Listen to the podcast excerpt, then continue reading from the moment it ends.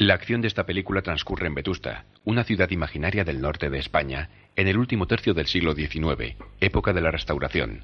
Reinaba Alfonso XII y en el gobierno se turnaban liberales y conservadores. La regenta, color, no recomendada a menores de 18 años.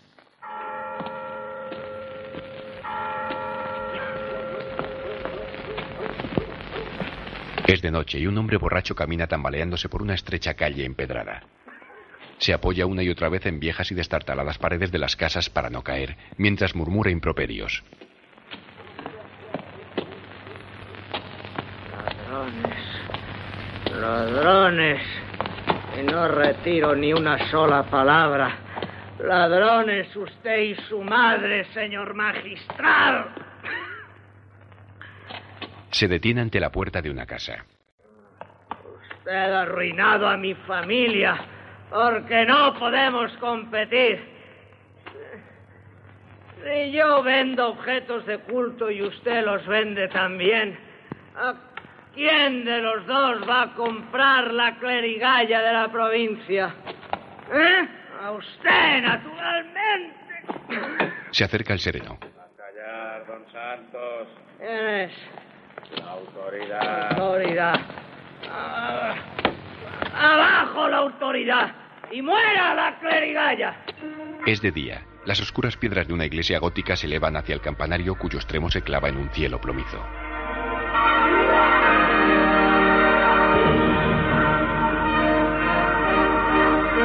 La regenta, basada en personajes de la novela homónima de Leopoldo Alas Clarín. Una producción de Emiliano Piedra.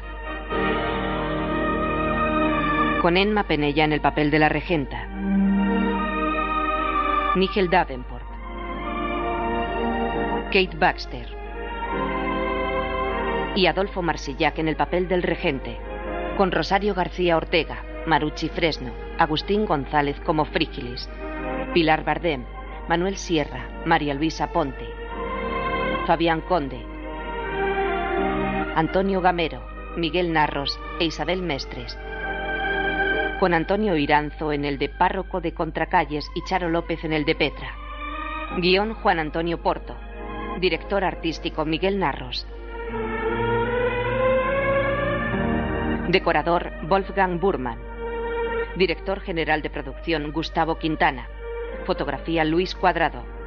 Música A.F. Labañino dirigida por Carmelo Bernaola.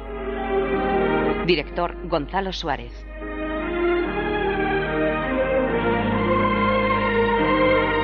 A través de la verja que rodea la iglesia vemos las oscuras y musgosas piedras de su fachada lateral, los contrafuertes con sus arcos arbotantes y finalmente la espiritual torre que se eleva flanqueada por las finas agujas de sus pináculos.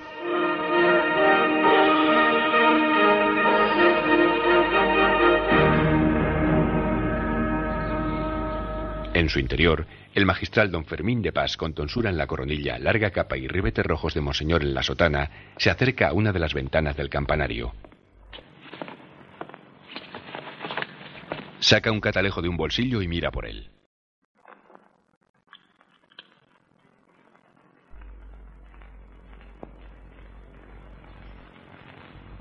Enfoca su catalejo hacia las casas de enfrente y lo detiene en un balcón en el que no encuentra a nadie. Luego enfoca otros dos también vacíos. Finalmente lo detiene en el umbral de un viejo caserón con descuidado jardín.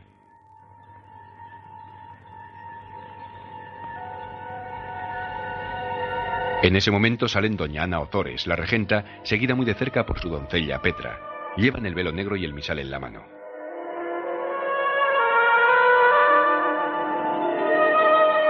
El magistral, hombre joven, alto, de facciones regulares y aspecto severo, va siguiendo su marcha por el jardín a través del catalejo. La regenta viste polisón negro con gran lazada detrás y un metro de cola que va arrastrando por el suelo. En la cabeza lleva sombrero con el velo. En el interior de la iglesia ha terminado la misa y un grupo de sacerdotes con bonete, capa y sobrepelliz encima de la sotana entra en la sacristía.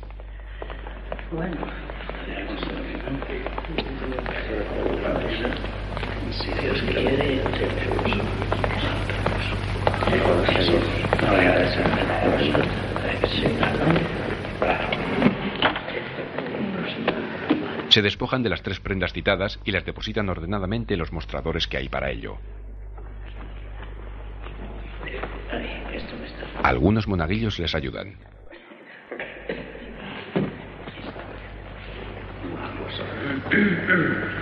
Don Custodio y otro sacerdote que llevan la sotana ribetes de Monseñor comentan entre sí. Me parece muy bien que se deshaga de sus penitentes. Porque los años no perdonan a nadie. Pero en el caso de la regenta. No se habla de otra cosa en Vetusta. Se han saltado las jerarquías. Porque si el arcipreste, que es el padre de confesión de la regenta, renuncia a ella, quien le sigue en dignidad es usted. Una injusticia que se la haya traspasado al magistral. Atropello habemos. Y para el magistral, una nueva palanca para su ambición. la moda, que ha llegado hasta el pie mismo del confesionario. Entra en la sacristía el magistral. Su mirada se cruza con la del monseñor. El arcipreste se dirige a él mientras se viste para confesar. Tenemos que hablar, Fermín su primer día de confesión con la regenta. Usted es el único que puede entenderse con ella. A mí ha estado a punto de volverme loco con sus aprensiones morales. El magistral besa la estola. Por eso se la entrego. Ella lo aceptó sin reservas. Aunque a decir verdad es un caso difícil, no es como esas señoras que pasan por aquí mucho hablar y hablar y luego nada, no. Ella tiene tesón. Parece que se somete, pero por dentro protesta. El regente, como usted sabe, está jubilado. Y desde hace años duermen en habitaciones separadas. En fin, espero que usted la entienda. Gracias por su confianza, señor arcipreste. Tras despedirse del arcipreste, el magistral pasa bajo las bóvedas estrelladas y las vidrieras y se dirige hacia el confesionario.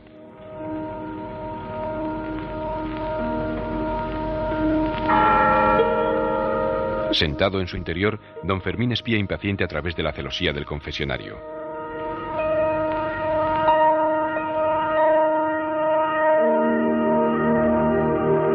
Allí observa la entrada de la regenta en la iglesia, seguida de su doncella Petra.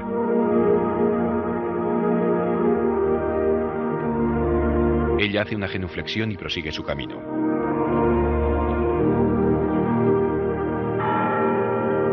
La regenta se dirige hacia el confesionario del magistral y Petra se queda esperándola. La intensa mirada del magistral sigue el recorrido de Ana. Ella es morena de formas prietas y rotundas y rostro redondo. Se arrodilla en el reclinatorio del confesionario. Ave María Purísima sigue el ave original y concepta. Padre, don Cayetano me ha aconsejado que me haga su hija de confesión. En efecto, él mismo me ha encomendado su dirección espiritual, decisión que asumo con grata obediencia. Vengo preparada para una confesión general. La escucho. Puede comenzar, hija mía.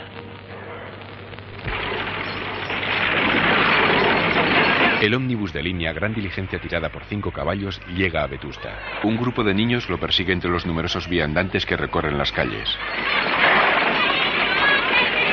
Algunos caballeros llevan redingotes, otros levitas y en sus cabezas chistera o bombín. Los soldados llevan el uniforme de la época de Alfonso XII con tricornio, o bien sombrero cilíndrico de charol con un penacho en lo alto. Las damas burguesas llevan largas faldas con cintura de avispa, refajo, polizón y sofisticados sombreritos y peinados. Las mujeres de clase baja llevan vestido largo, pañuelo en la cabeza, chal y mandil.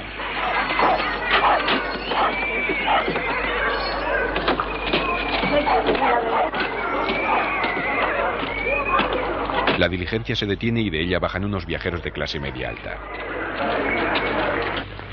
Un numeroso grupo de mendigos, apoyados en la fachada de la iglesia, observan a esos viajeros tan opulentos. Don Custodio y el otro sacerdote pasan por delante de los mendigos y se detienen en un rincón de la fachada exterior de la iglesia a observar la salida de la regenta.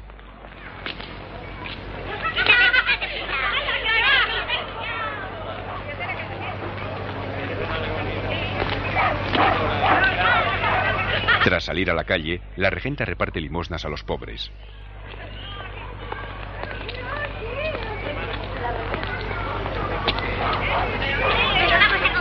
Uno de los curas que la observan comenta. Dos horas largas. Esto ha durado escandalosamente. Tiempo ha tenido la señora regenta de contarle todos sus pecados y los de sus abuelos, hasta llegar al mismísimo Adán.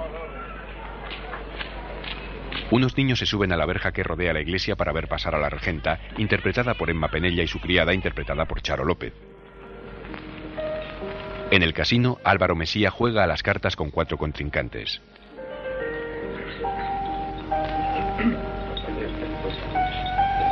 En otra sala, un militar y tres etiquetados señores toman el café en silencio, y en una tercera sala, un limpiabotas lustra los zapatos de un elegante caballero, mientras dos militares y un señor con gorra de plato juegan al billar.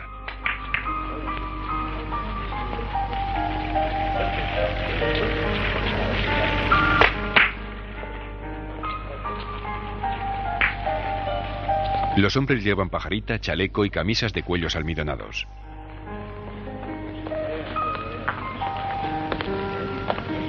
Un señor obeso se pone su abrigo con esclavina y sale del casino fumando un puro. Al salir a la calle tira la colilla del puro y rápidamente un mendigo se lanza por ella para fumarla. Luego monta en un coche de caballos y se marcha.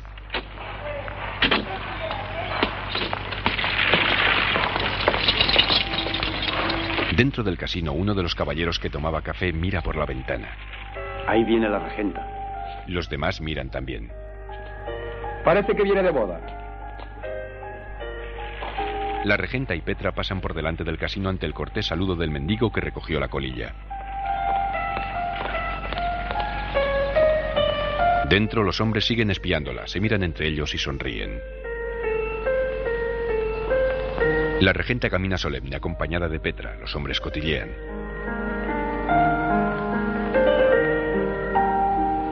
Me han dicho que desde hoy confiesa con el magistral. Ese no se pierde una.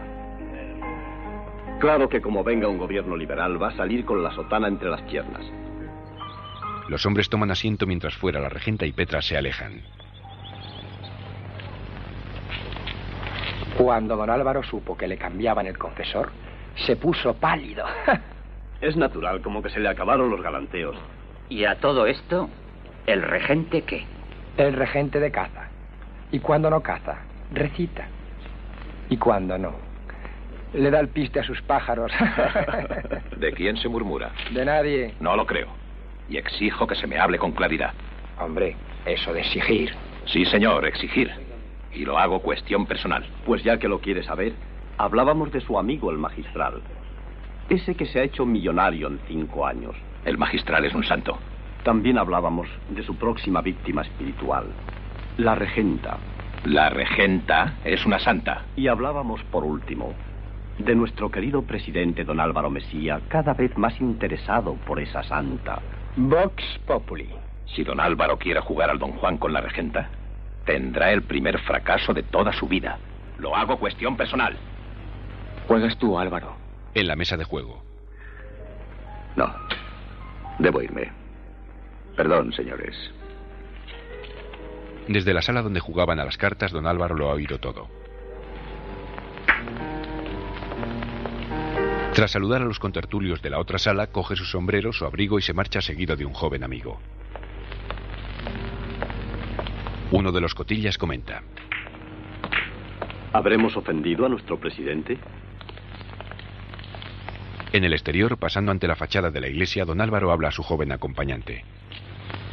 Me molestan estas bromas y no sé por qué. Creo que ella ni se fija en mí. Falta de oportunidades.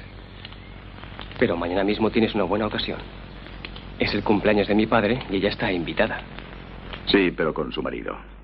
Don Víctor. Don Víctor como si no estuviera. Un viento frío parece descender de la alta torre gótica.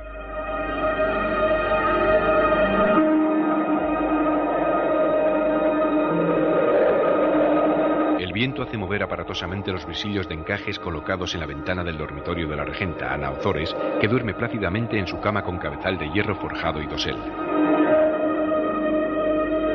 Sobre la cama se proyecta la sombra de la cortina en movimiento. Ella parece despertar.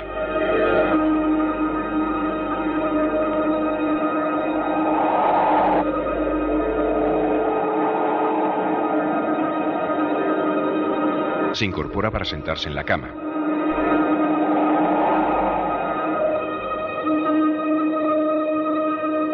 El movimiento de la cortina crea sombraluces en su cara. Sonríe plácidamente, como traspuesta. Por entre los visillos emerge la figura de Álvaro Mesía que se le acerca a cámara lenta. Ella mira con deseo.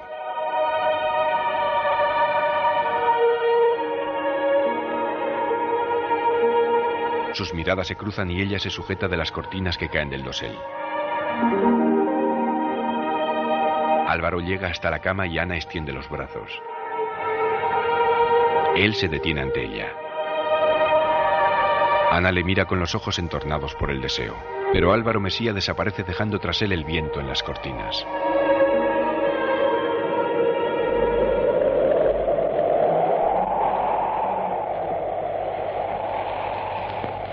Ella queda desesperanzada al ver que solo ha sido un sueño y vuelve a echarse sobre la cama.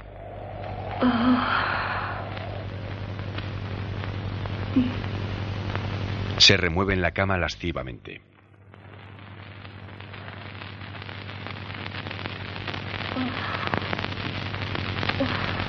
Tira del cordón de la campanilla que hay en la cabecera.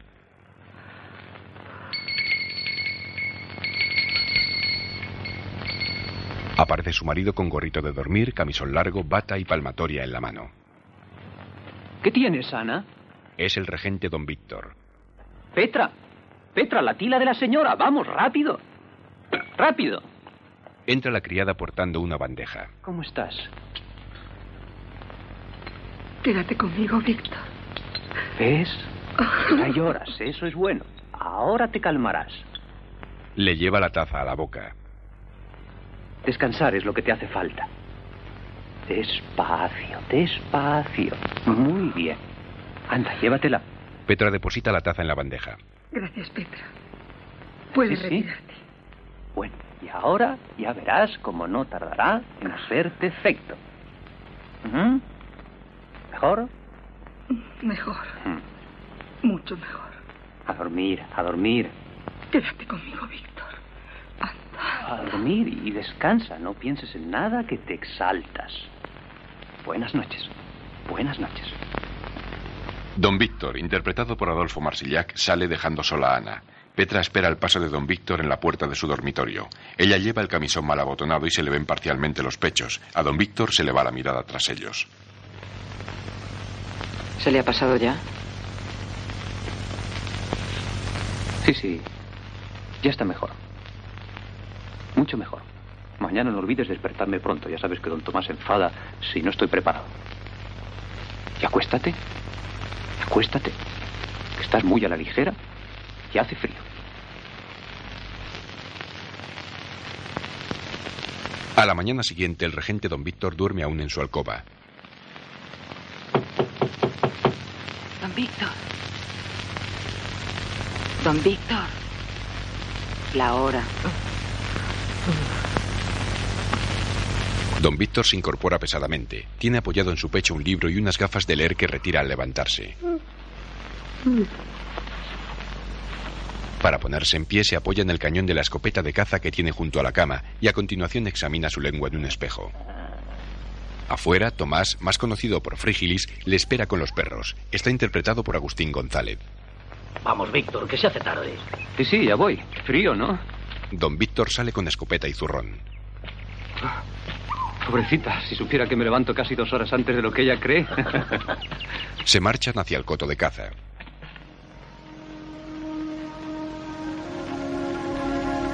Mientras, la regenta escribe una carta en el escritorio de su aposento con gesto pensativo.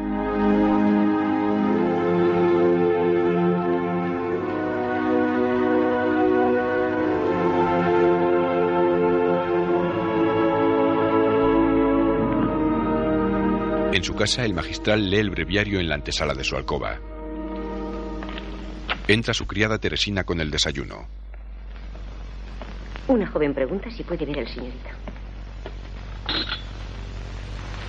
¿Quién es? La doncella de la señora regenta. Que pase. Enseguida. Tras servirle el café, sale de la habitación.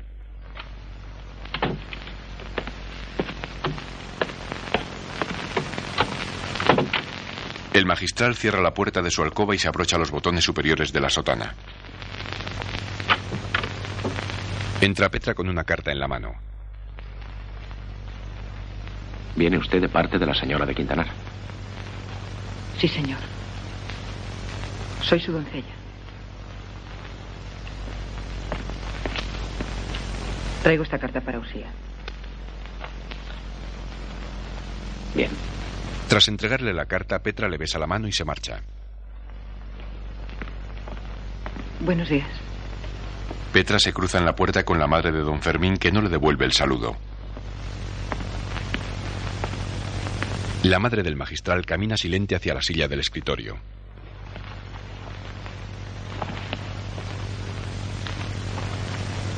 Una vez sentada, saca tabaco picado de su bolsillo y se prepara un cigarrillo.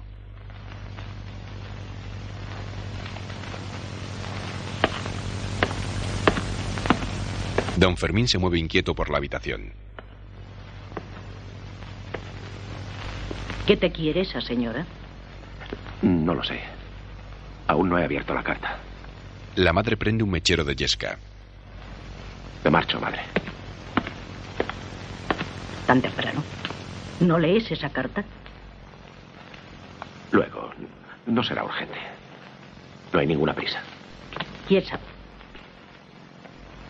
Mejor que la leas aquí. Pero podría violar el secreto de confesión. Fermo.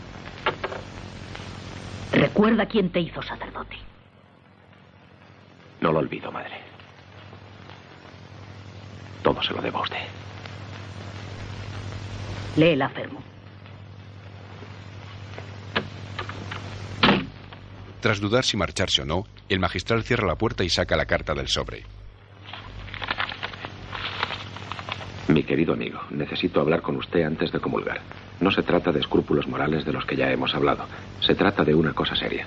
Si fuera tan amable de oírme un momento, su hija espiritual y afectísima se lo agradecería mucho. Besa su mano, Ana Ozores de Quintanar. Jesús, qué carta. ¿Qué tiene de malo?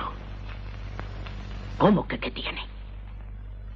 ¿Te parece bien ese modo de escribirle al confesor? Vamos, hijo. Esa carta es de una tonta. O de una loca. No es tonta, madre. Ni loca. Don Fermín guarda la carta. Vamos. Es una señora llena de inquietudes espirituales. Se imagina usted cosas. Ve visiones. Acuérdate del asunto de la brigadiera. También veía visiones. Y estuvo a punto de costarnos un disgusto. Por Dios santo, madre. Bueno, bueno. Mira, Fermín. No quiero más cartitas.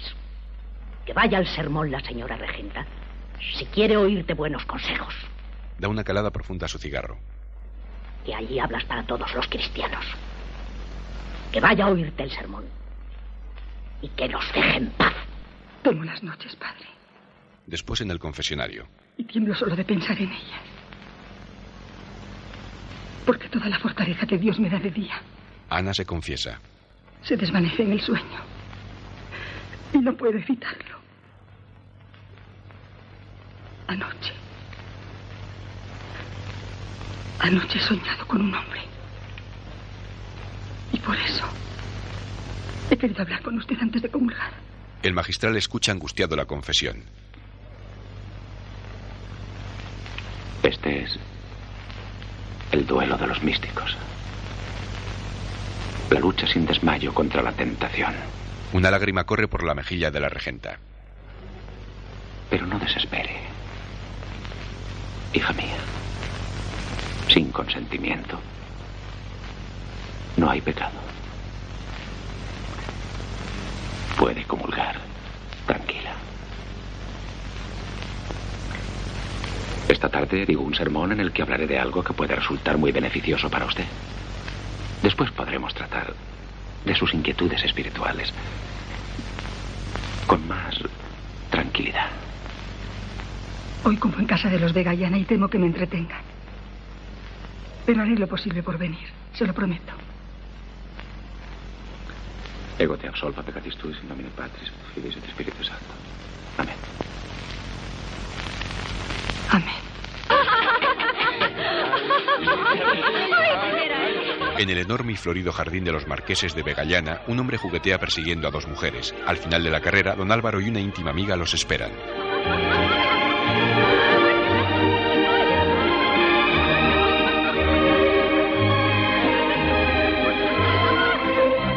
Entre tanto, el regente y su esposa conversan bajando por una escalinata. Más tarde, en el salón del Palacio de los Marqueses, Vigiles ha prometido traerme una escolopendra morsar un fenomenal. Un ejemplar único. Los invitados forman corros. Mira, vienen por ti. ¿Qué quieres? ¿Quién? ¿Edelmira? Espera, ahora verás. Hablan el marqués de Vegallana y el arcipreste. No, no, no, no. No estoy de acuerdo con usted. En absoluto, verá. Yo. Yo derribaría San Pedro y pondría allí el mercado de las hortalizas. La iglesia de San Pedro es un monumento, una auténtica reliquia. Es una ruina. La marquesa y los regentes. He invitado a Beruete este verano. Quiero que me haga un retrato del cuerpo entero para el despacho de Paco. Pero Beruete es un paisajista, ¿no? Ah, sí. Pues entonces, que me pinte un paisaje de las caldas. Muy bien. Siguiendo a una criada que lleva una bandeja con copas, nos vamos hasta don Álvaro y su amiga, que están hablando de la regenta. Después saltaremos al corrillo del regente. No, gracias. Mírala. Está pidiendo a gritos un amante. ¿Tú crees? Estoy segura. Pero esta vez no te será fácil. En cuestiones de honor, por supuesto que Calderón es muy superior a Lope. Porque adopta una actitud más seria, mucho más grave. Corro de jóvenes. Mira, mira. Perdona, vuelvo enseguida.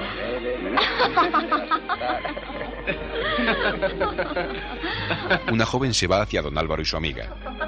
Pues ya va siendo hora. ¿Pero aún recordando viejos tiempos? ¿Qué quieres? De algo hay que hablar, ¿no? Volvemos al trío de los regentes y la marquesa. Lo siento, debo irme. don Atiendo a sus invitados. Claro. Me disculpan. Sí, sí, sí, por supuesto. Esta fiesta siempre es igual. Don Álvaro y su amiga. Cómetela. Con mirada firme, Álvaro se dirige hacia Ana. Parece el mito del eterno retorno. Este año un pintor, el año pasado un poeta y... Don Víctor, ayúdeme, por favor. Venga. Don Víctor se aleja. Las hortalizas no pueden seguir al descubierto. ¿Comprende usted? Claro, claro. Una criada con bandeja ofrece bebidas a la regenta y a don Álvaro, que han quedado solos y se miran en silencio. Llega el magistral y la marquesa lo saluda. Señor magistral. ¡Qué alegría! Le besa la mano. Es un honor tenerle entre nosotros. Ah, ¡Qué sorpresa, señor magistral! Muchas felicidades, señor Hola, Marqués. Fermín, muchas Padre. gracias. Una de las chicas también va a besarle la mano, pero dos jóvenes tiran de ella alejándola. ¿Pero qué pasa? El magistral se dirige hacia donde se hallan la regenta y don Álvaro. Ustedes ya se conocen, ¿verdad? ¿Quién no conoce a don Fermín de Paz? Se dan la mano. ¿Y quién no conoce a don Álvaro Mesía? Para un cazador no hay tiro como el de la perdiz. El placer de ver cómo remonta el vuelo cuando se siente herida en el pico para caer después haciendo la torre no puede compararse a ninguna otra alegría. Es un placer excitante, excitante. El cazador espera escondido en su puesto y entonces la perdiz remonta Han pasado unos minutos y todos se han sentado a la mesa para comer. escopeta. Muchas gracias, señora Marquesa. Las hermanitas se sentirán muy felices con su. Estoy seguro. O un buen champán de la France. Álvaro, usted que es hombre de mundo, ¿quiere hacer el favor? Bravo. El Partido Conservador se rinde ante los liberales. Álvaro se dispone a descorchar el champán colocando una servilleta sobre el tapón. Sentada frente a él, Ana le mira. Álvaro lucha con el tapón sin éxito. Todos miran con expectación el inútil derroche de energía del señor Mesía, que se ve incapaz de descorchar la botella. Esta botella se resiste a todos los partidos. ¿Por qué no prueba el clero? El arcipreste. Eh, vamos, Fermín. Nos ha tocado el turno. Perdón. El magistral se levanta y coge la botella, por encima de la cual las miradas de Ana y don Álvaro se juntan. Ahora todos miran expectantes a don Fermín de Paz. Tras una dura lucha con el corcho, el magistral consigue su objetivo. ¡Por la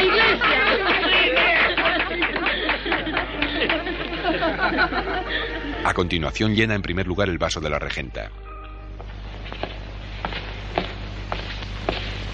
Horas después, el magistral se dirige a la iglesia a dar el sermón de la tarde. En la casa de los marqueses, el resto de los comensales se divierten jugando a las cartas y a otros entretenimientos.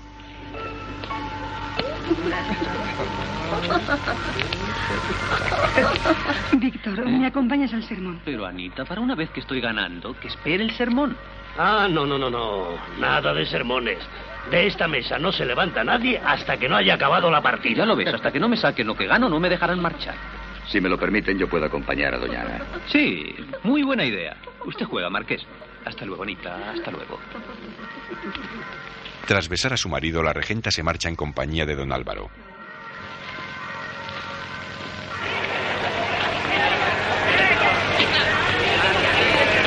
Ya en la calle, los dos atraviesan un mercado callejero. Un afilador realiza su trabajo, mientras un frutero ordena su tenderete.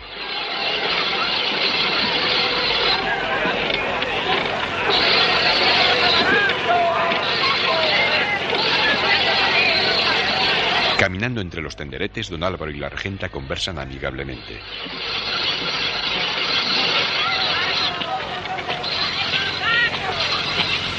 Y llegan a la puerta del jardín de Ana. Un momento, voy a buscar el misal.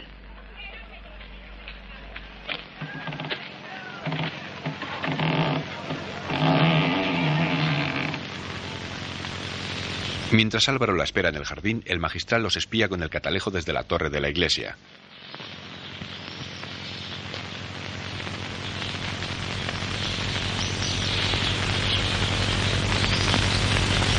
Ve a la regenta salir de su casa con un mantón negro sobre sus hombros y reunirse nuevamente con don Álvaro. Los ve conversar durante unos segundos.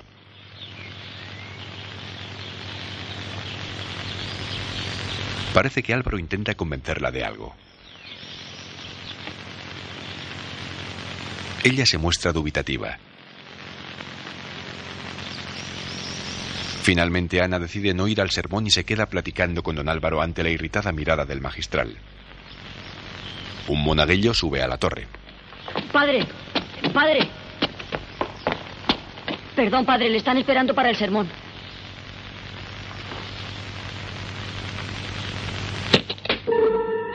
Cierra con rabia el catalejo y se marcha hacia el interior de la iglesia. Estaba usted recién casada. Don Álvaro y Ana sentados en un banco del jardín. Aún me acuerdo de sus días. Dos solteronas insoportables. No quiero recordar esa época. Después la he visto muchas veces, aunque siempre acompañada. Deseaba que estuviésemos solos. Pero no es fácil escapar de las miradas en Vetusta. No es fácil escapar de tantas cosas. Pero yo creo que tenemos derecho. Sí. Tenemos derecho a celebrar el santo de los Begayana. A ir a la iglesia. Al teatro por fiestas. A pasear por el espolón. A vivir siempre con el temor a la crítica. Y a no ser nunca nosotros mismos. Don Álvaro le da un beso en la mejilla. Ella deja caer el misal y él lo recoge del suelo.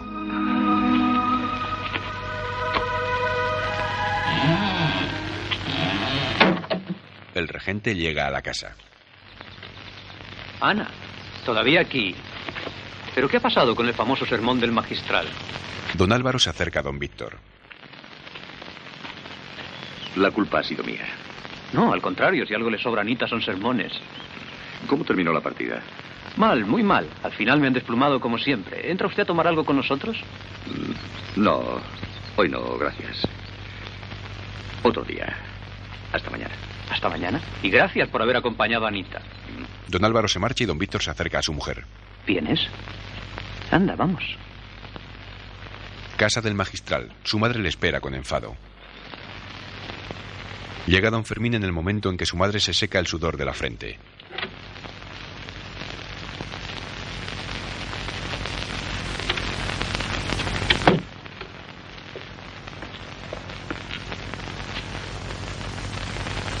El magistral deja la capa en una silla.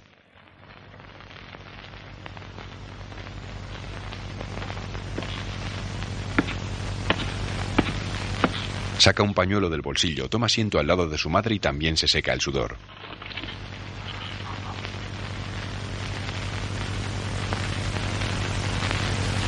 ¿Le duele la cabeza, madre? Me ha dolido.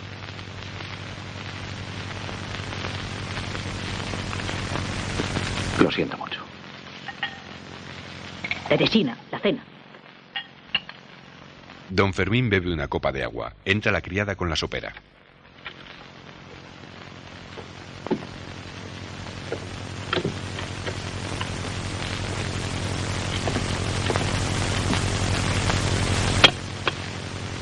Teresina deposita la sopera en la mesa y se marcha. Con actitud sufrida, la madre se sirve el primer plato.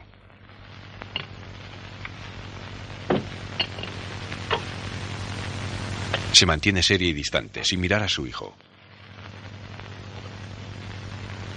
Finalmente le mira. Don Fermín se remueve inquieto. ¿No te sirves? No tengo hambre. Solo sed. ¿Dónde has comido?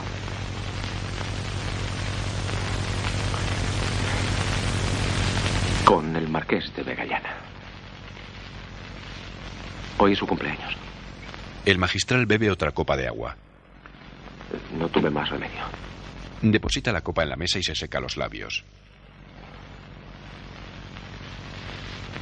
¿Quién comió allí? Pues los de siempre. Mucha gente, qué sé yo. Basta, Fermo. Basta de disimulos. Has ido allí a buscar a esa señora. Has comido con ella. Y después has comenzado tarde el sermón. Por favor, no empecemos otra vez. Un hijo nunca discute con su madre. No. Pero la mata a disgustos. Compromete la casa, la fortuna, la honra. Y todo por una. por una. Madre, por favor. No hay madre que valga. ¿Te has acordado acaso de tu madre en todo el día? ¿No la has dejado comer sola, o mejor dicho, no comer? ¿Te importó algo que tu madre se asustara como es lo natural? Por Dios. Ya no soy un niño, madre. La madre se levanta. Me va a estallar la cabeza. Y todo por esa mala mujer. Cálmese. Está insultando a una mujer honorable y virtuosa. La madre enternece el gesto y casi suplicante se le acerca y lo abraza por los hombros. Fermo. No te ha ido bien toda la vida, dejándote guiar por tu madre cuando hizo falta. Pues has de seguir creyendo en mí. Tú predicas y alucinas al mundo con tu palabra. El más elocuente, el más sagaz. Tienes más talento que ninguno. Pero de tejas abajo, déjame hacer, Fermo. Déjame hacer. Don Fermín se levanta y se marcha mientras la criada entra en la habitación.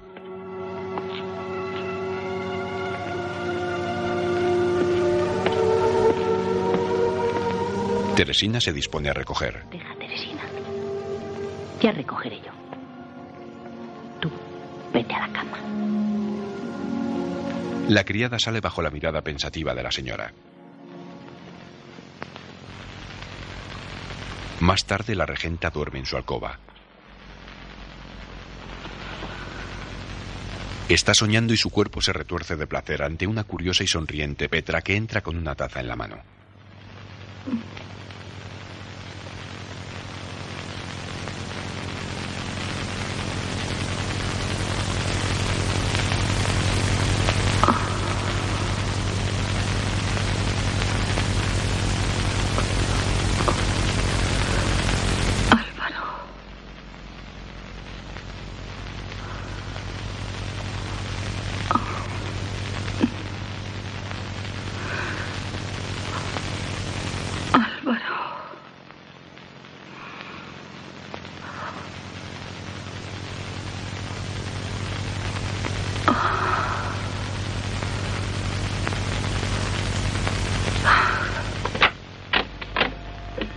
Mañana siguiente, Petra abre la ventana del dormitorio. He dormido mucho. ¿Por qué no me has despertado antes? Como la señora pasó mala noche. Mala noche. Yo. Sí, hablaba en alto, soñaba. Seguramente habrá sido una pesadilla. ¿Tú has estado aquí? ¿Me has visto? Oí voces, creí que me llamaba, pero al ver que dormía no me atrevía a despertarla. Le lleva el café a la cama. ¿Qué decía? No se entendía bien. Palabras sueltas, nombres. Nombres. ¿Qué nombres? La señora decía, Víctor, Víctor. Han traído esta carta para la señora. Se la entrega y ella la abre.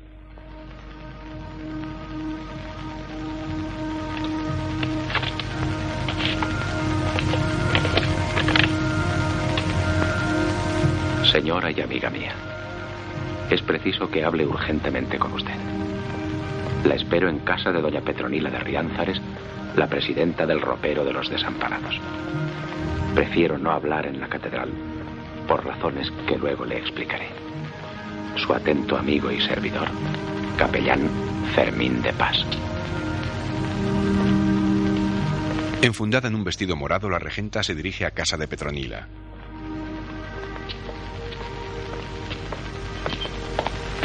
Llega a la puerta siendo espiada por un curioso. ¡Qué sorpresa! Abre Petronila. Y cuánto honor verla por esta casa. La dueña de la casa la lleva del brazo hasta el magistral. Le ruego me perdone, pero si no quiero volverme loca, he de terminar ese embrollo de cuentas del dichoso roperillo. Quisiera, antes de nada, explicar a usted las razones por las que le he rogado que viniese aquí. He pensado que la eficacia de nuestras confidencias sería mayor si algunas veces hablásemos fuera de la iglesia, sobre todo si, como sucede hoy, lo que quiero decirle no es precisamente materia de confesión. Pasan a otra sala sin cerrar la puerta. Por otra parte, nuestras charlas en la iglesia podrían ser interpretadas como demasiado largas y frecuentes por mis enemigos. Mi confianza absoluta está puesta en usted. Y vendré a esta casa siempre que me lo indique. Bien, bien. Pues usando... O tal vez abusando de esa confianza, me voy a permitir reñirla un poco. Él se sienta en un sillón y ella en el sofá. Ayer fue vista a solas por la calle con don Álvaro Mesía. Tal vez pueda parecerle absurdo, pero. Pero usted sabe muy bien que en la vetusta devota, que al fin y al cabo es la nuestra, una mujer casada, en compañía de un hombre soltero y de la reputación de don Álvaro, es motivo de escándalo. La mira fijamente. ¿Cómo podía yo pensar, créame, que el que un amigo de la familia me acompañara por indicación de mi marido pues una temeridad? Y mucho menos motivo de escándalo. Por Dios, hija mía, no es eso. Usted no ha sido imprudente, sino inocente. No se ha parado a pensar en las miradas indiscretas, ni en las lenguas ociosas, ni en las consecuencias a que esto ha dado lugar. Si supiera cómo se comenta su paseo. ¿Cómo ha podido llegar a sus oídos una cosa que ocurrió ayer? ¿Qué han visto? ¿Qué murmuran? Cálmese, hija mía. Solamente he querido recordarle la malicia de esta ciudad. Petronila les cierra la puerta. Lo sé. Lo sé. Toda la vida ha sido igual. Desde niña me siento vigilada. No son míos ni mis sueños. No sé qué hacer. Me siento enferma. Estoy enferma y temo volverme loca. Necesito curarme. He vuelto a soñar. Cada noche las tentaciones me atormentan más y más. Y me despierto a gritos. Ayúdeme, padre. No sé dónde me llevará todo esto. Ayúdeme. Yo no puedo luchar sola. Cálmese, Ana. Usted es buena. Y el Señor está a su lado. Don Fermín la coge cariñosamente de la barbilla. Estaremos juntos. Y entre los dos conseguiremos vencer esas aprensiones. Entra Petronila. Pero qué cabeza la mía. Si les he dejado a oscuras. Abre las cortinas. ¿Me disculparán? Llega a tiempo, Petronila. Será testigo de que la oveja se ofrece solemnemente para no separarse jamás del redil que ha elegido. Pero qué bellísima está hoy esta rosa de Jericó. Es otro día y Ana yace en su cama mientras el médico le toma el pulso, observado por Petra y don Víctor. Por indicación del médico, la criada le retira el termómetro y se lo entrega. Don Víctor intenta ver lo que marca, pero el doctor le señala cómicamente que se retire para que deje pasar la luz de la ventana. El médico guarda sus instrumentos, golpea cariñosamente la mano de Ana y se marcha. Don Víctor le acompaña. ¿Qué tiene, Somoza? ¿Es grave? No le diré que sí ni le diré que no. La ciencia no puede permitirse afirmaciones tajantes. ¿Es cosa de nervios? Hombre, los nervios siempre están en el ajo. Sí, claro. Anselmo, acompaña al doctor. Deje, deje, deje. Bueno, volveré mañana. Anselmo el criado va tras él, mientras en el casino los contertulios cotillean. Cuando el río suena, agua lleva. Algo tendrá el agua cuando la maldicen. ¿Y qué les parece las casas y las acciones que está comprando el magistral? Pura calumnia. Usted no ha visto las escrituras. Usted no ha visto las pólizas. Usted no ha visto nada. Pero sé quién las ha visto. ¿Quién? El mundo entero. Un borracho. Yo. Si yo. Si yo hablara. Bah, don Santos, usted no puede ser juez en este asunto. Ah, ¿Por qué? Porque usted también vende objetos de culto. Vendía, querrá usted decir. Porque desde que la madre del magistral me hace la competencia, no vendo ni una vela. Claro, como que tiene más parroquianos. Una sucia competencia. Ese cuerpo es capaz de desnudar a los santos para vestirse él. Y a las santas, porque a la regenta demos tiempo al tiempo. Alto. En eso hay que contar con don Álvaro. ¿Quién se llevará el gato al agua? El magistral. Álvaro. ¿O los dos? O ninguno. Ojos hidrópicos creo que mis ojos deben ser, pues cuando es muerte el beber beben más y de esta suerte viendo que el ver me da muerte estoy muriendo por ver. En la sala de las actividades ociosas del regente, don Víctor recita a Calderón con una espada en la mano, en compañía de Frígilis. no verte que me diera. Fuera más que muerte fiera, ira, rabia y dolor fuerte. Fuera muerte. El regente juguetea con los objetos y Frígilis lleva su cabeza cubierta con una campana diabática que hace las veces de horno. Dar a un dichoso muerte. Mira, Víctor. Mira. mísero de mí. Se trata de un tubo envolvente sin puntillas ni camisa de palastro. ¿Qué dices? ¿Pero qué dices? ¿Eh? ¿Qué dices? No te entiendo nada. Que se trata de un tubo envolvente sin junturas ni camisa de palastro. Ah, muy bien, muy bien. Frígilis se ha destapado la cabeza y rebusca en una caja llena de libros polvorientos. Aunque si nací, ya entiendo qué delito he cometido. Bastante causa ha tenido vuestra justicia Oye, y Víctor, rigor. dices que el está delito mejor. mayor del hombre es el haber nacido. Sí, mejor. Mucho mejor. Solo quisiera Aquí saber está. para curar Aquí mis está. desvelos, deja- dejando una parte ciega. Consiste en un tubo continuo sin junturas ni camisa de palasto, excepto en una pequeña parte de su longitud de 4 metros de diámetro interior, 30 metros de carga de agua y unos Pues si los demás 725 metros de longitud. El espesor del tubo es de 200 milímetros distribuidos así. Primero, un enlucido interior de mortero de cemento de 15 milímetros. Segundo, un envolvente exterior de hormigón armado de 185 milímetros. Y aquí tenemos el alambique que nos sirve para... con velocidad, negándose a la Están construyendo una máquina que fabrica globos de helio para la práctica de tiro. Sale, tengo menos libertad. Don Fermín llega a la casa de la regenta con un paquete en la mano. Don Fermín, qué alegría pasa usted. ¿Cómo se encuentra hoy nuestra enferma? Me encuentro mucho mejor. Pronto me levantaré. Le he preparado algunas lecturas piadosas. Se sienta y desenvuelve el paquete. Aquí tiene María Chantal, Santa Juana Francisca y una auténtica joya. La vida de Santa Teresa contada por ella misma. Al principio sentirá un gran desaliento al comparar su vida con la de las santas. Pero después, cuando avance hacia el camino de perfección, verá qué tranquilidad de espíritu y qué bien duerme. Habla usted de un modo. Se lo agradezco.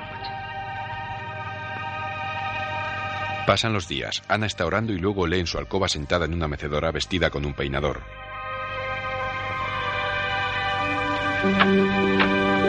Entra Petra. Señora, don Álvaro Mesía está abajo. Que se vaya. Petra, Petra se detiene. dile al señor Mesía que no me encuentro bien. Que lamento no poder recibirle. Y le ruego que me disculpe.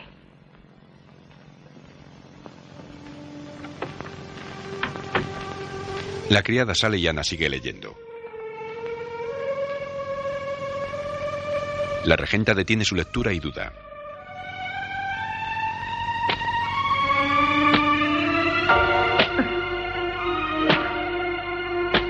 Ana se golpea la espalda desnuda con las disciplinas.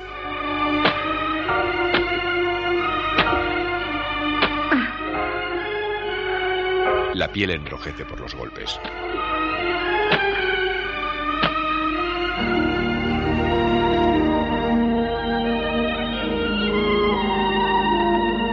Es otro día y Ana pasea por el jardín de su casa acompañada del magistral.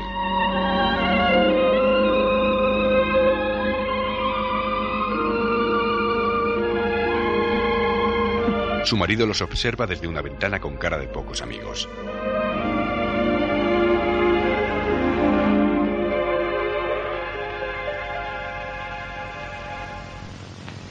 Más tarde, en casa del magistral, él lee un periódico y Teresina cose. Ella detiene su labor y lo mira dulcemente. Es una hermosa morena de ojos tiernos y ardientes y flequillo rizado sobre la frente.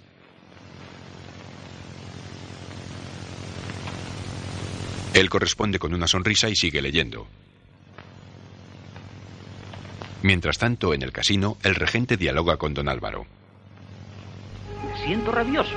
El clero, el clero es absorbente. Al magistral lo trato con frialdad. Pero él venga a repetir las visitas, cargado siempre de sonrisas y de libros con los que llenar la cabeza a pájaros de la pobre Anita que solo vive para escucharlo. Sí, don Víctor. No hay duda. La ha fanatizado. Eso es, eso es. Fanatizado. Pero no estoy dispuesto a soportarlo por más tiempo. Nos marchamos al campo. Me la llevo. Sí, señor. Hay que cortar por lo sano. Le juro que prefiero ver a mi Anita en los brazos de un amante que en los del fanatismo. Vaya si lo prefiero. Cuente con mi firme amistad, don Víctor.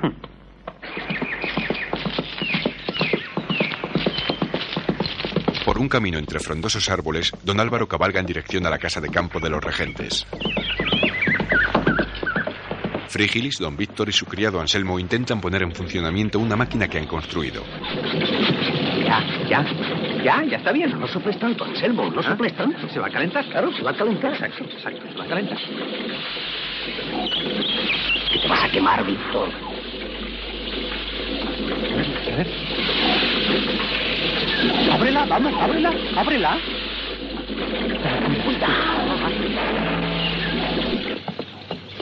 Don Álvaro entra en la finca.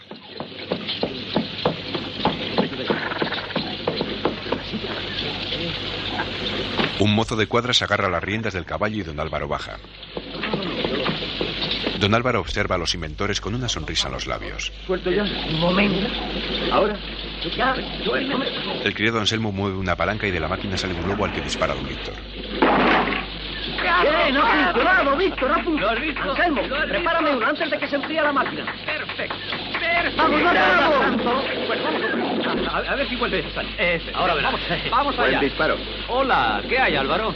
¿Qué tal, don Víctor? Bien, muy bien. Yo feliz. Y Anita se nos ha convertido en una aldeana. Parece otra. ¿Por qué no va a buscarla, eh? Está allí con las otras mujeres. Vaya, vaya para allá. ¡Venga, Víctor, que se escapa! Frígilis ha soltado otro globo al que el regente dispara.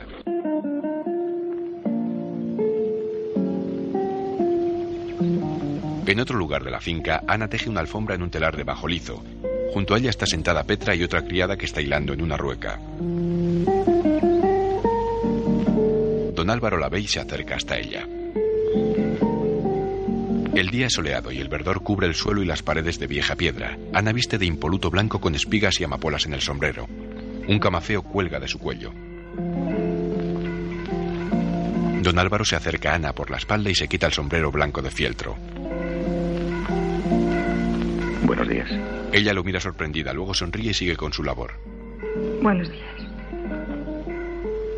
Él besa su mano con suavidad. Qué buen aspecto, nadie diría al verla. Que no hace mucho nos tuvo a todos en vilo con su enfermedad. ¿Qué le parece? Es la primera que hago. Se hace tarde. ¿Por qué no vais preparando la comida? Las criadas se van. Bueno, espero que la próxima salga mejor. No es tan fácil, no crea. Álvaro se coloca ante ella. Buena idea de don Víctor, la de venir al campo. De don Víctor y de alguien más que le aconsejó. Me gusta verla contenta. Nunca la había visto tan bien. Tiene razón. Ni yo misma me reconozco. Le convenía dejar Vetusta. Necesitaba aire libre, olvidar sus preocupaciones. Y también al magistral, ¿Al magistral por qué? porque la ha apartado de todo lo que es vida. No, no es así. En su compañía he descubierto otra clase de vida. ¿Cuál? La que a él le convenía para tenerla siempre a su lado. No olvide que está hablando de un sacerdote. Un sacerdote, sí, que tiene los mismos sentimientos y las mismas pasiones que los demás hombres. Pero, ¿cómo se atreve? ¿Qué pretende? Ella se pone en pie. Quitarle la venta de los ojos. Que vea que está enamorado de usted. Y que hay un hombre debajo de esa sotana. ¿Y quién es usted para juzgar los sentimientos de los demás? Permanecen pensativos uno frente al otro. Vamos. Víctor nos espera. Se marchan.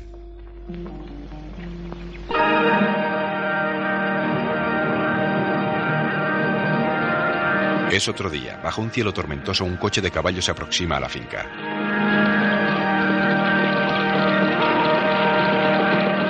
Recorre el mismo camino delimitado por árboles que accede a la puerta de la valla.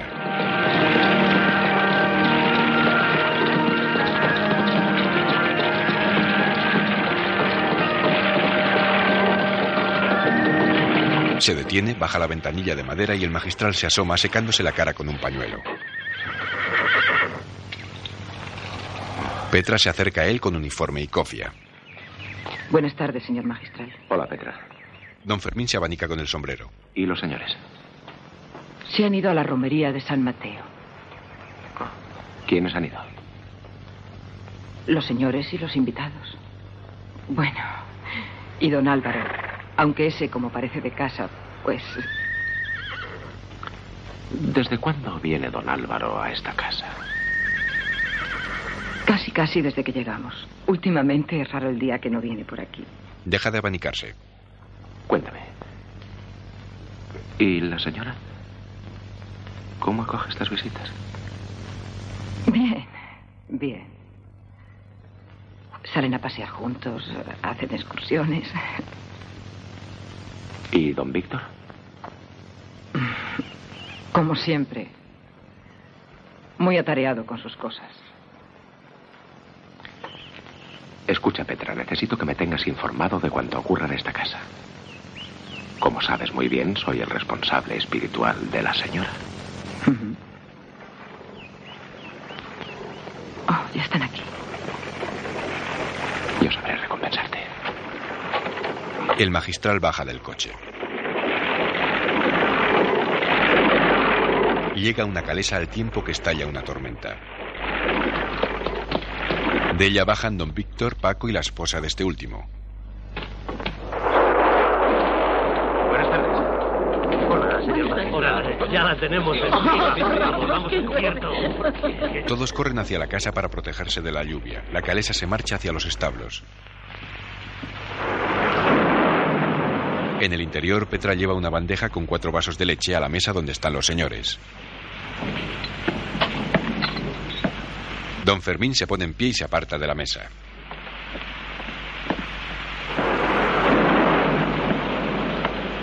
Se mueve por la sala con gesto de preocupación. Con esta tormenta, ¿dónde estarán los demás? Están en el bosque, pero no es para preocuparse. Hay una cabaña de leñadores y podrán refugiarse bajo techo. Don Fermín se dirige a la ventana. Deberíamos buscarlos.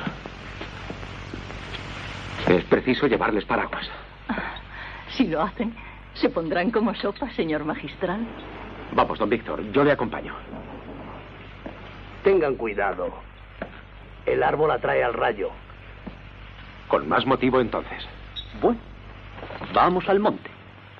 Aunque algo disparatada me parece esta excursión. Bajo una espesa lluvia y con un paraguas en la mano, el magistral se abre paso entre árboles y helechos, seguido por don Víctor. Don Fermín. Don Fermín, espéreme. Parece mentira que sea usted cazador. Es que yo soy cazador en seco.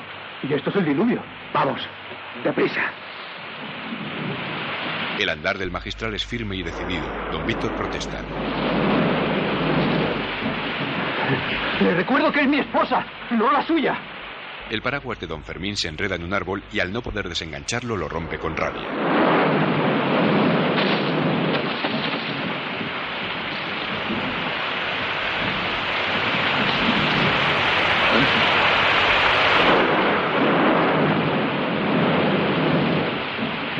Don Fermín tira su paraguas roto aunque lleva otro en la mano. Con gesto obsesivo continúa la marcha a grandes zancadas. ¡Que no es por ahí! Don Víctor se detiene negando con la cabeza y toma otro camino.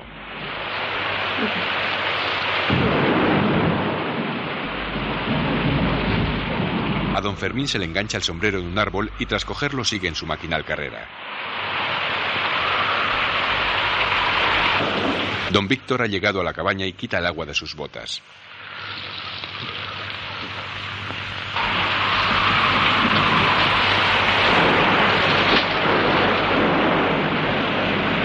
Claros signos de agotamiento, don Fermín se detiene a tomar un poco de aire. Su cara y ropas están empapadas.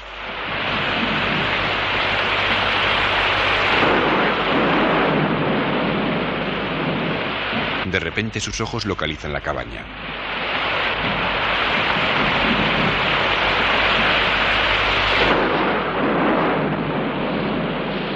Aprieta su paso enloquecido hacia ella.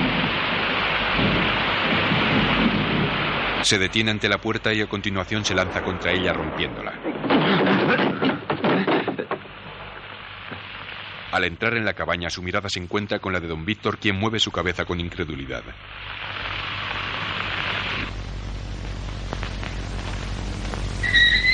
La lluvia ha cesado. Don Víctor y el magistral vuelven a la finca, a donde ya llegaron los demás invitados que ahora comen apaciblemente en el porche. ¡Ahí llegan los héroes! Pero bueno, ¿cuándo habéis tardado ya? ¡Bienvenido! ¡Por los héroes! ¡Bravo! ¡Bravo, bravo! ¡Lora a los héroes! ¡Qué pareja! ¿Cuánto que habrán hecho para volver así? Ana y don Álvaro están sentados con los demás invitados. Ana se levanta de la mesa y va hacia su marido. Víctor, me tenías preocupada. ¿Cómo te has puesto, Dios mío? Anda, corre a mudarte. ¿Mudarme? Lo que me voy es a la cama. Estoy calado hasta los huesos. Tu magistral es un potarate.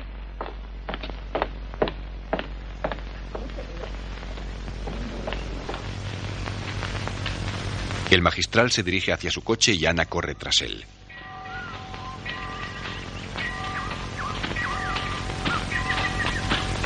Don Fermín, don Fermín, no puede irse así. Venga a secarse, le prepararé algo caliente. ¿Qué sucede? Necesito saberlo todo. ¿Pero qué le pasa? ¿Qué quiere saber? Y sus promesas. Y nuestra unión espiritual, esos paseos. He ido al bosque con nuestros invitados. ¿Qué tiene eso de malo? Hoy sí. Y los otros días. No he hecho nada que tenga que preocuparle. Pero, ¿y don Álvaro? Es él quien se le aparecía en sueños. ¿No es cierto? Respóndame. Me lo pregunta como sacerdote. No como sacerdote, como hombre. La agarra. Respóndame. Es él quien se le aparecía en sueños, ¿verdad?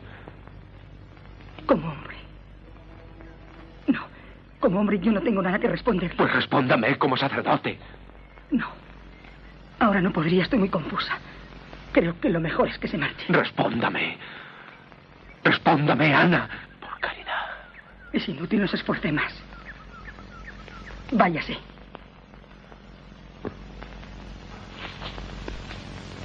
Ella se marcha ante la mirada rabiosa del magistral.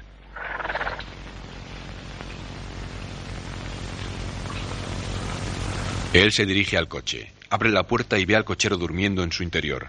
Cierra con rabia quedando su capa enganchada, tira de ella rasgándola, sube al pescante y azuza a los caballos.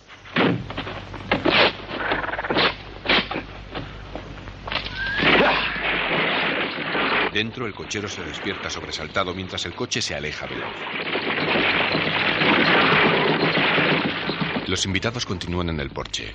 ¡Qué barbaridad! ¿Cómo venía? Estaban hechos unas completamente empapados. No, Víctor no está para ¿Os habéis eso. fijado, eh? ¿Qué pasa? ¿Y ella cómo ha salido corriendo? No.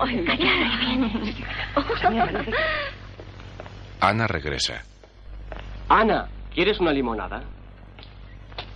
Ignora la pregunta y entra en la casa. Por Dios, ¿qué trabajo tiene esta mujer? José Serena, pronto va a enfermar otra vez. Pobrecilla, es que tiene muy mala suerte. Porque entre el magistral y don Álvaro, me parece a mí que mucho ruido y pocas nueces. Don Álvaro mira con enfado. Vámonos, Paco, que me parece que se me empieza a subir la limonada a la cabeza. Estas cosas. En mis buenos tiempos. ¿Recuerdas, cariño? No presumas. Ya sabes que yo voto por Álvaro. Anda, vámonos, vámonos.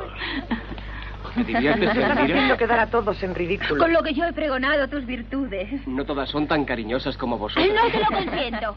¿Y tú no me defiendes? Yo estoy aquí de invitado. ¿Qué te pasa, Álvaro? No estarás envejeciendo. El que una fruta tarde en madurar no quiere decir que se vaya a quedar en el árbol. Así me gusta. Don Álvaro es besado en los labios por su amiga. Más tarde la regenta y Álvaro pasean. Es doloroso comprobar la verdad. Sé que debo enfrentarme a ella, pero... Pero estoy triste. No debes estarlo. Indudablemente ese hombre tiene celos. ¿Cómo podía yo imaginarme? Olvida al magistral. No puedo verte sufrir. Se miran fijamente y con ternura. Sabes que te quiero. Yo también. Intenta abrazarla. No, no, por favor. Mañana regresaremos a la ciudad. Y nuestras vidas seguirán. Tan vacías como siempre. No, Ana, no podemos continuar así. Sí, lo sé. Pero tengo miedo. Hay cosas que yo no puedo romper.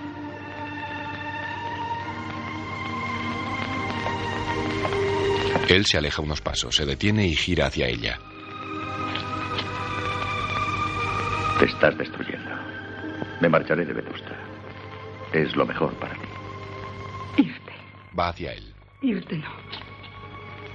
Ahora ya no podría vivir sola. Se abrazan y se besan con pasión. Días después, Petra y Teresina bajan por una escalinata de Vetusta. ¿Es verdad que te casas, Teresina? Ya te lo he dicho. La semana que viene. Pero si cuando me fui al vivero no tenías ni novio. Ya te lo he dicho, es un pariente lejano de Doña Paula. Ah. Cuando yo entré en la casa, la chica que había también se casó muy bien. Bueno, Petra, adiós. Me voy a casa de mi novio. Adiós, Teresina. Se separan y Petra la mira pensativa, mientras en su despacho el magistral se dirige a un sacerdote. Tengo el penoso deber de informarle que su asunto tiene mal arreglo. El concilio de Trento considera el delito que usted ha cometido como semejante a la herejía. La Constitución Universi Domini de 1622 condena el intento de seducción de las penitentes con una pena severísima. La degradación y posterior entrega al brazo secular. El sacerdote parece confundido. Yo creía... Si duda usted de mis palabras, aquí tiene el Giraldi, Expositio Juris Pontifici, que trata ampliamente de la cuestión en el segundo tomo, parte primera. Señor, con su palabra tengo bastante. Y no es de los sagrados cánones de lo que me quejo, sino de mi mala suerte, que me hizo caer donde otros resbalan, pero no caen. Don Fermín lo mira con furia. Salga de aquí. Salga de aquí, señor insolente. Y váyase de Vetusta. Pero, señor. ¡Silencio!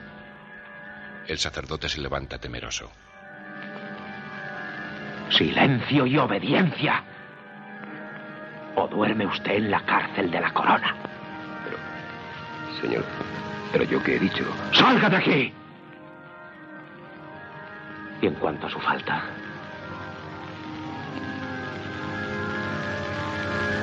le comunicará lo que resolvamos cuando despache este asunto con su ilustrísima. Entre tanto, en la calle, Petra se dirige hacia la puerta de la iglesia donde se detiene a esperar la salida del magistral.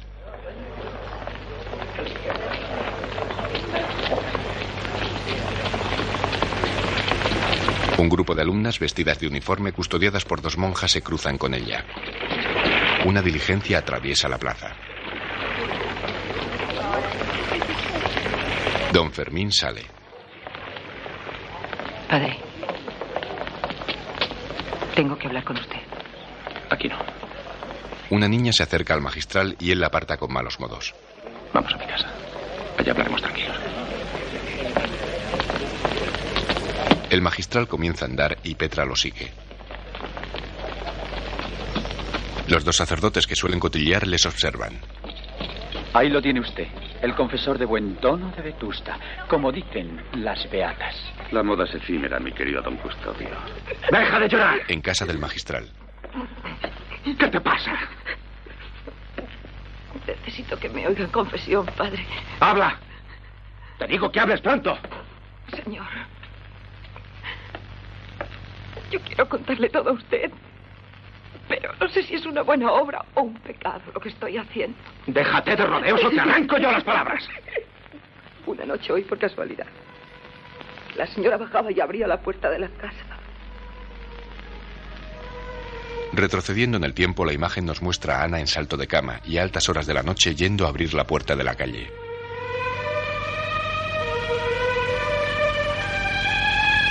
Al otro lado de la puerta aparece don Álvaro. Volvemos al presente. Entonces vi que subía con don Álvaro. Y los dos entraban en su habitación. El magistral se lleva las manos a la cara. Nuevo salto atrás en el tiempo. La regenta y don Álvaro se miran tiernamente mientras son espiados por Petra. Esto ocurre muchas noches mientras todos dormimos. Don Álvaro ha pervertido a la señora. Está con ella hasta el amanecer. Y luego sale por el balcón.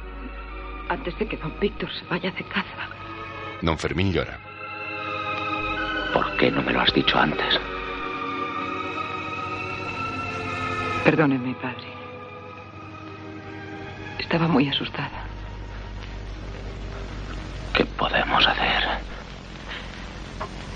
Yo quiero dejar esa casa.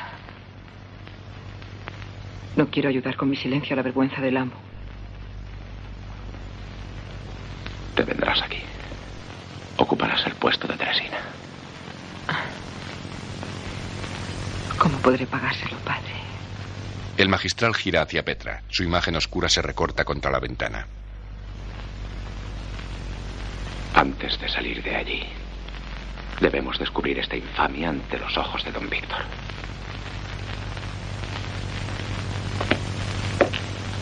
A la madrugada siguiente, en casa del regente, Don Víctor. Don Víctor. La hora. Petra mira hacia atrás como Alicia y sale corriendo con una maleta en la mano.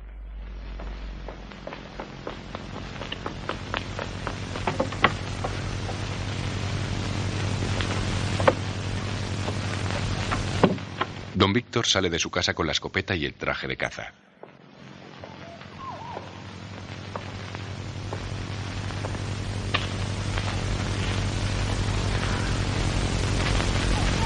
De repente ve a un hombre caminando por el jardín.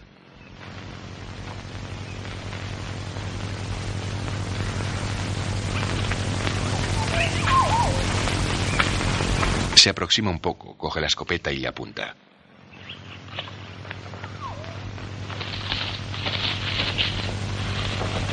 Pero se detiene al comprobar que es don Álvaro que está escalando el muro para salir de su jardín.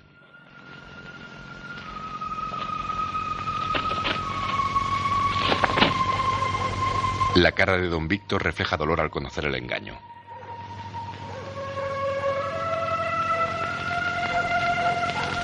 El regente camina abatido por el jardín. Horas más tarde, ya de día, don Víctor se encuentra derrumbado en el suelo junto al pozo que hay en el centro del jardín. Llega Frígilis también con escopeta, traje de caza y dos perros. Hola. Has madrugado, ¿eh?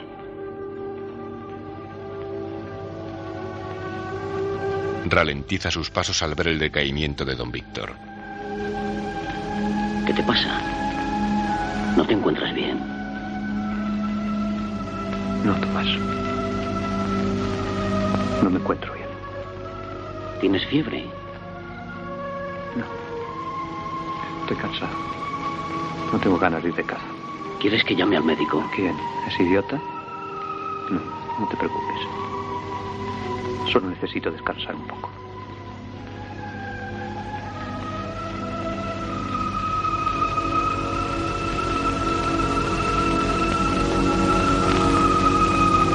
Frígilis se retira lentamente, le hace una señal a los perros, se vuelve y se marcha.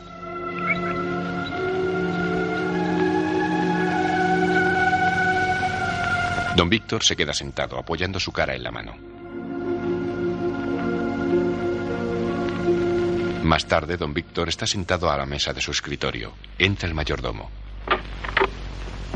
Perdón, está aquí el señor magistral. Entra el magistral y se acerca hasta don Víctor. Buenos días, don Víctor. Ya veo que no ha ido usted de caza. Tomás no pudo acompañar. Seamos sinceros. Lo sé todo. ¿Qué es lo que sabe? Don Fermín se sienta al otro lado de la mesa. Una persona arrepentida ha confesado su involuntaria complicidad en esa infamia. Cometer perdida contra usted. ¿Quién ha sido? Eso ya no importa. ¿Qué piensa hacer? No lo sé. Ana no ha sido la única culpable. Todos la hemos ayudado un poco. No sé qué hacer. Conozco sus ideas sobre el honor y en parte las entiendo. Pero como sacerdote, vengo a rogar que domine esos explicables deseos de venganza. Nada de sangre. Aunque estemos ante un crimen digno del más terrible de los castigos.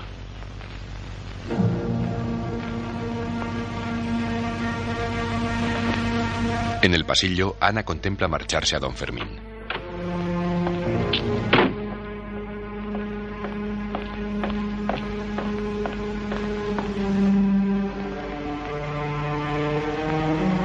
Es otro día y Ana vestida de negro reza de rodillas en el pequeño oratorio de su alcoba. Mientras tanto, en una explanada del campo cercano, el regente y don Álvaro vestidos de etiqueta se enfrentan en un duelo a pistola observados por seis testigos. Don Víctor levanta el brazo y apunta con su pistola. Don Álvaro hace lo propio. En su habitación, Ana sigue con sus oraciones.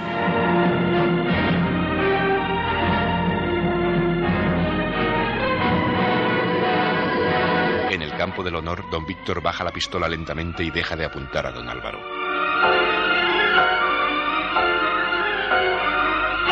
Tras un momento de duda, don Álvaro dispara. Ana escuchó la detonación desde su oratorio. El regente cae sobre la hierba.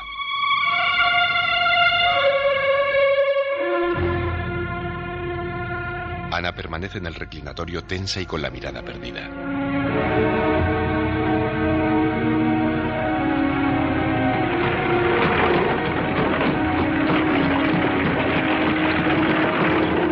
Más tarde, un coche lleva a Ana hacia la pradera del duelo. Su rostro refleja la lucha interior en su duda sobre quién cayó en el duelo.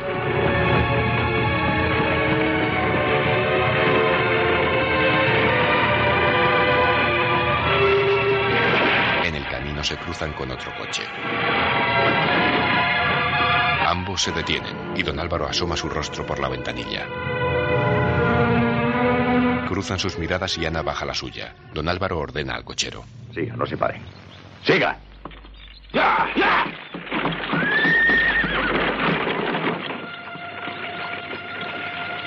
Abatida, la regenta sigue su marcha. En el campo de duelo, un testigo tapa con un abrigo el cuerpo sin vida de don Víctor. Luego se quita ceremoniosamente la chistera.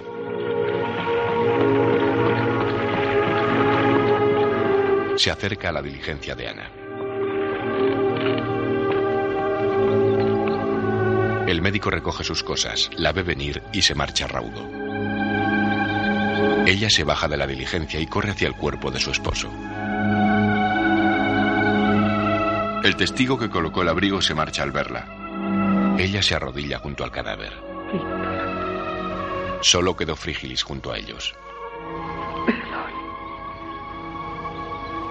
Perdóname, Víctor. Perdóname. Necesito tu perdón. Ahora es demasiado tarde, Ana. Ya no puede perdonarte. Ana eleva la mirada hacia Frígilis y después la dirige a su alrededor, como perdida.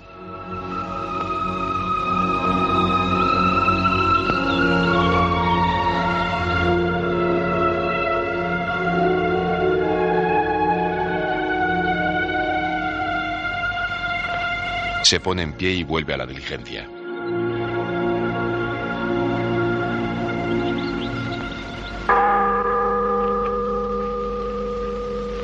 Es el día del entierro. En el jardín de su casa se han reunido varios sacerdotes y un numeroso grupo de mujeres y hombres vestidos de luto. Todos forman corros y cuchichean en voz baja.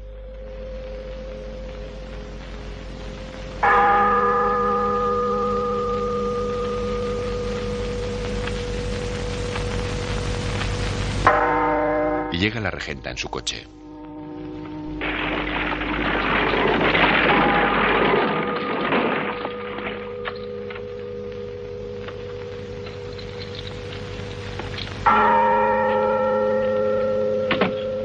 La se acerca al portón del jardín y desde allí observa a la concurrencia.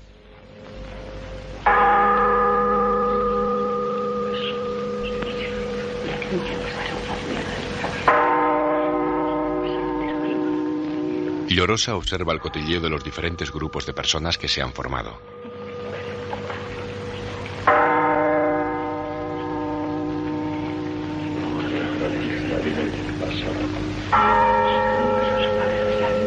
Sin poder soportarlo, la regenta se marcha.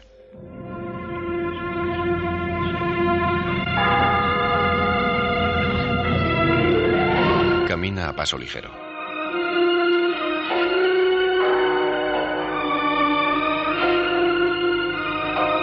Se dirige hacia la iglesia.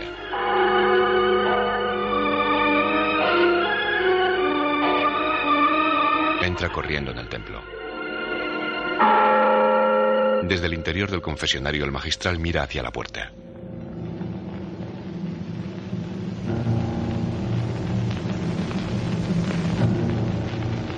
Ana entra con andar ligero en la gran nave principal.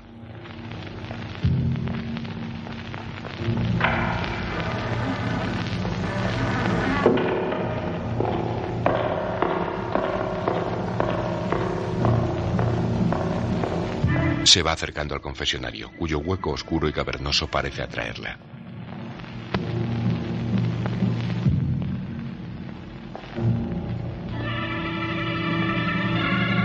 Camina despacio mirando hacia el interior, pero el magistral ya no está.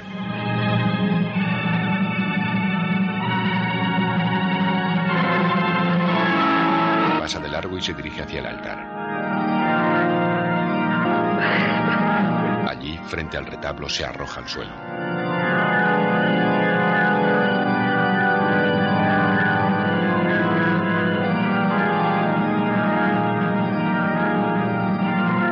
Postrada en tierra, levanta la mirada y encuentra al magistral.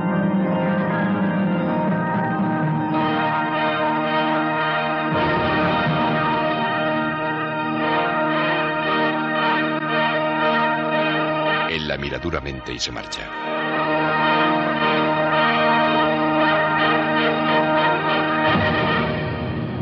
Ella se deja caer desconsoladamente sobre las frías baldosas del templo.